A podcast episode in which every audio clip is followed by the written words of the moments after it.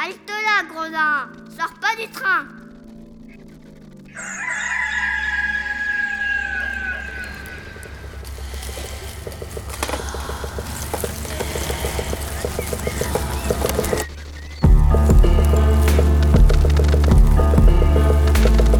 Dès ma plus tendre Plus on est jeunesse, malheureux, plus on souffre. Il faut plaindre les affligés.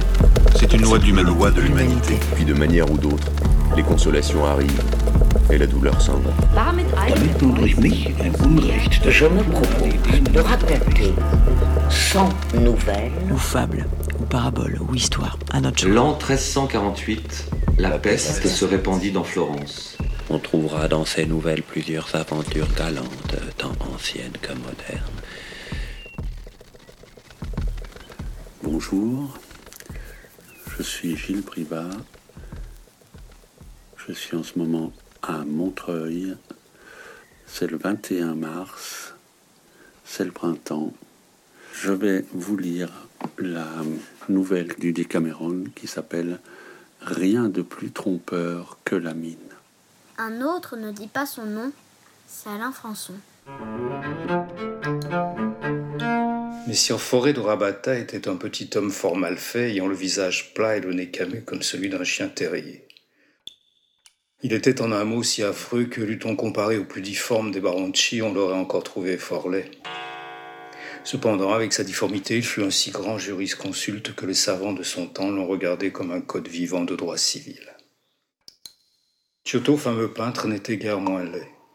Celui-ci avait une imagination aussi vive pour saisir tous les rapports des objets, pour en rendre les moindres nuances, que ses ouvrages faisaient illusion et comprenaient pour la nature ce qui n'en était qu'une imitation tant son pinceau était énergique et plein de vérité. C'est lui qui ressuscita la peinture de l'état de langueur et de barbarie où l'avaient plongé des peintres sans goût et sans talent, plus jaloux de charmer les yeux des ignorants et de gagner de l'argent que de plaire aux connaisseurs et d'acquérir de la gloire. Aussi le regarde-t-on comme une des lumières de l'école florentine. Ce qui relevait infiniment son mérite était une modestie fort rare dans les gens de son état. Il avait l'ambition d'être le prince des peintres, et néanmoins il ne voulait point qu'on lui donnât seulement le nom de maître. Mais son humilité ne faisait qu'augmenter l'éclat de ses talents, qui lui attiraient chaque jour des envieux parmi les autres peintres et même parmi ses propres élèves.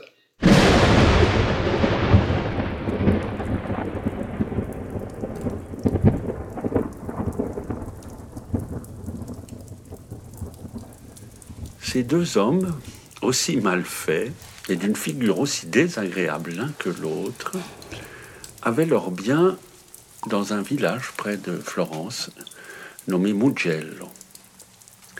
Après y avoir passé quelques jours de la belle saison, comme ils s'en retournaient à Florence, ils se rencontrèrent à moitié chemin, aussi mal montés, aussi mal habillés l'un que l'autre.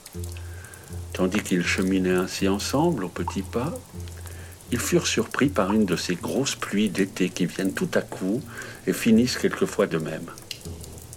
Pour se mettre à couvert, ils entrèrent dans la chaumière d'un paysan qu'ils connaissaient. Cependant, la pluie ne discontinuait point.